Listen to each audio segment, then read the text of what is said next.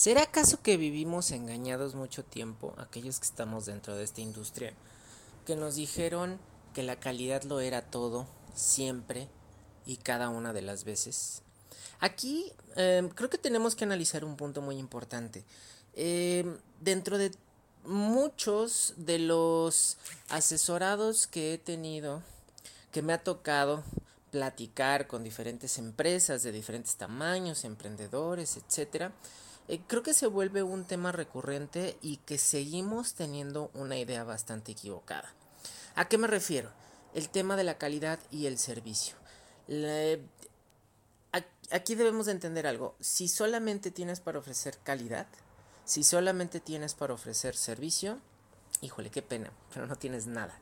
¿Por qué? Porque en un mundo tan globalizado como es el de hoy en día, en un mundo tan conectado, con tantas ofertas, sin considerar la sobresaturación de oferta que, encontramos, es solamente contar con estas dos características no es suficiente para poder enganchar a tu mercado y para poder hacer un negocio relevante de esto.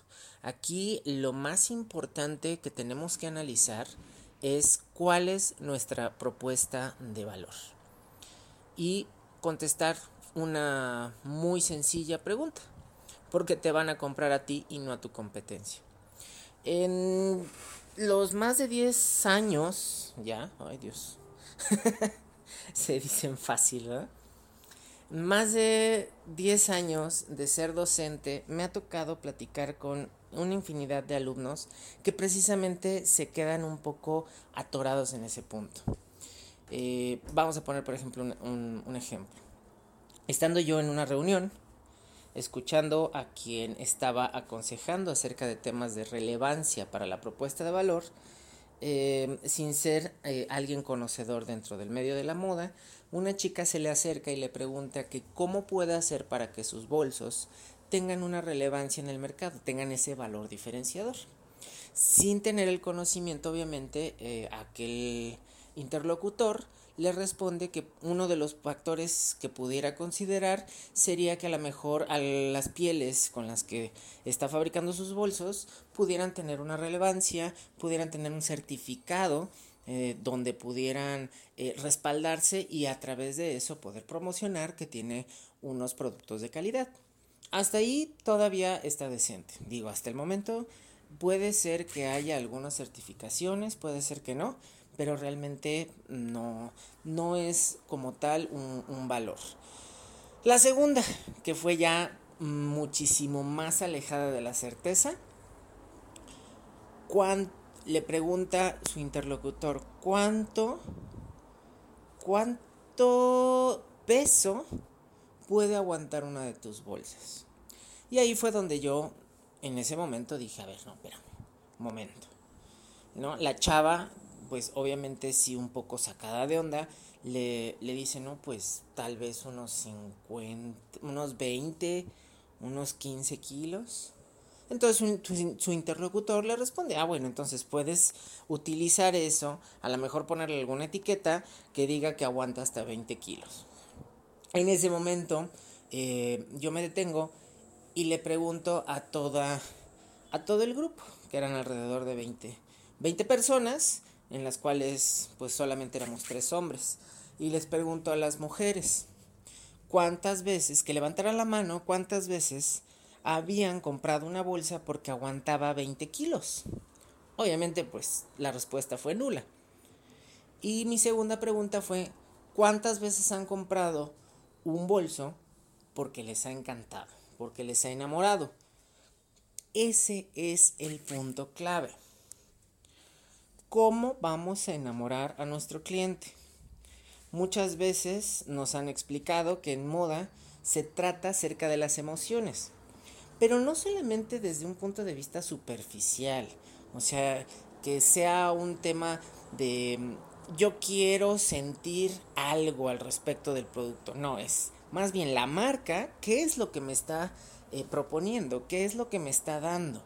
Vemos N cantidad de marcas en el mercado que tienen una propuesta definida, que conocen su producto y ahí es donde empieza a tener sentido eh, muchos dueños de marca, muchos dueños de negocio no conocen su producto. Pueden conocer a veces la parte técnica de cómo se fabrica, de cómo se desarrolla, pero ya analizaron cómo lo usa la persona, en qué ocasión, para qué, de qué manera. Incluso eso es parte de entender y conocer tu propio producto. Aquí lo que tenemos que hacer, y siempre les recomendaría, es utilizar este, este formatito que existe que se le llama mapa de valor. En ese mapa de valor, similar a lo que es el, el modelo Canvas, es una, es una manera muy visual de poder aterrizar estos puntos. Aquí vamos a analizar dos factores principales. ¿Qué está buscando el mercado? ¿Y qué es lo que le ofrecemos nosotros? En la parte de qué está buscando el mercado lo dividimos en tres sectores, que se les denomina las alegrías, las frustraciones y los trabajos del cliente. En los trabajos del cliente tenemos que analizar qué es lo que el usuario está estaba haciendo con un producto similar al de nosotros. Digamos que nosotros hacemos calzado, tacones, qué es lo que la mujer hace con esos tacones. Los usa para un evento, los usa para una fiesta, los usa para qué. Una vez que definimos esa parte, analizamos las alegrías. ¿Cuáles son esas alegrías esperadas? ¿Qué es lo que ya forzosamente espera que va a servirle?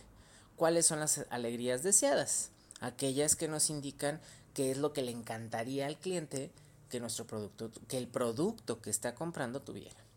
Y las alegrías inesperadas, donde también identificamos, estas obviamente son un poco más difíciles y aquí incluye un poco más el tema de innovación, pero que nos indica realmente qué es lo que vamos a, a poderle dar al cliente que lo sorprenda. Una vez que analizamos esto, nos vamos a la parte de las frustraciones. ¿Qué es lo que no le gusta al cliente? ¿Qué se le hace caro que no lo pagaría? ¿Qué es lo que le da miedo? Por ejemplo, si estamos hablando de un tema de un e-commerce, ¿qué es lo que les da miedo? Pues obviamente que existe una... Eh, que, los fraudeen, ¿no? que, exista un, tema de fraude donde ellos pidan algo y lo que les llegue no sea lo que habían eh, solicitado o simplemente que no les llegue. Uno de los puntos tal vez más difíciles en el tema de e-commerce aquí en México es precisamente ese. No es tanto el hecho de que no están acostumbrados a utilizar las plataformas, es que les da miedo nos podemos encontrar N cantidad de, de videos en YouTube, en Facebook, donde están haciendo su desempaco de un celular que les costó 10 mil, 15 mil pesos y adentro venían eh, basura, venían tarjetitas, venían eh, soldaditos de juguete, ¿no? Entonces todo eso se vuelve relevante. Por eso necesitamos analizar cuál es el alcance que tiene nuestro producto respecto del cliente. Ya que analizamos la parte de las frustraciones, la parte de las alegrías y los trabajos del cliente, podemos decir que ya tenemos un perfil de cliente muchísimo más definido. Ahora sí, nos podemos ir a la parte de la propuesta de valor que nosotros estamos tratando de presentar, donde todo, cada uno de estos tres sectores va a ser respondido por uno de los tres sectores que nuestra propuesta o provee donde precisamente contestamos tanto si estamos hablando de los trabajos del cliente, nosotros qué producto estamos ofreciendo que encaja con esos trabajos del cliente, ¿no? A su vez tenemos que analizar qué es lo que le vamos a ofrecer, qué alegrías le vamos a brindar a nuestro cliente, qué frustraciones estamos resolviéndoles, cómo vamos a lidiar con esa parte. Una vez que terminamos de aterrizar todos estos puntos, ¿Qué creen? Felicidades, ya tenemos un avance sobre la propuesta de valor que nosotros estamos ofreciendo. ¿Cómo lo podemos resumir? ¿Cómo lo podemos ejemplificar? Bueno, hay algo muy sencillo. Repito, y regresamos a la pregunta. ¿Por qué te van a comprar a ti y no a tu competencia? ¿Cuál es la competencia? Digamos, tú quieres vender tus prendas en una boutique. En esa boutique, obviamente, no solamente van a existir tus prendas, existen prendas de otras marcas. Entonces, ¿cómo vamos a, diferenciarnos de todas esas marcas para que nos, nos prefieran?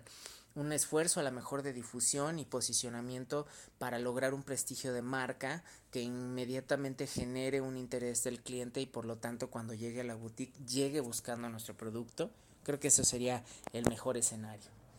Un punto diferenciado donde podamos facilitar o brindar accesibilidad, porque ojo, accesibilidad no quiere decir barato, accesibilidad quiere decir cercano en moda. Entonces, ¿cómo vamos a facilitarle esa accesibilidad a nuestro cliente para que pueda comprar el producto? Porque tenemos que entender algo, el cliente es cómodo. Si el cliente no lo tiene cerca, el cliente no lo va a agarrar. Entonces necesitamos identificar cada uno de esos factores que nos puede brindar este diferenciador. Método, no nos vayamos solamente eh, a la venta, vámonos por dentro. ¿Cuál es esta eficiencia de procesos? Ahora que hoy en día esta generación Z está muy crítica respecto al código ético que manejan cada empresa, ¿qué estamos haciendo nosotros por el medio ambiente o por la gente? Todos esos factores se pueden volver un valor diferenciador que en realidad va a proponer algo y por lo tanto va a permitirnos tener un nicho de mercado muchísimo más definido y al mismo tiempo fidelizarlo. Entonces, como podremos ver, en ningún momento hablamos de calidad, en ningún momento hablamos de servicio. El otro día me tocó una plática eh, que precisamente estaba escuchando, eh, donde una diseñadora le, explicaba a un grupo de muchachos que estaban en un concurso sobre la importancia de la calidad, que la calidad lo es todo, viéndolo desde su punto de vista, donde es una marca premium. Aquí tenemos que entender que la calidad depende del alcance del mercado. ¿Qué tanto está dispuesto el mercado a pagar por la calidad que nosotros le estamos proviendo? Si estamos en, la calidad adecuada, entonces obviamente le estamos proveyendo un producto adecuado. De lo contrario, tendremos que replantearnos la manera en cómo abordamos este tema respecto a nuestro cliente. Entonces, en resumidas cuentas, analicen muy bien, conozcan su producto, identifiquen muy bien a su mercado. De esta manera van a poder entender mejor cómo es que el usuario utiliza sus productos, cómo es que el usuario percibe a su marca y eso podrá ser su principal valor diferenciador. No me queda más que agradecerles por el tiempo para escuchar a esto. Sigan escuchándonos, procuraré estar compartiendo con ustedes más información más constantemente.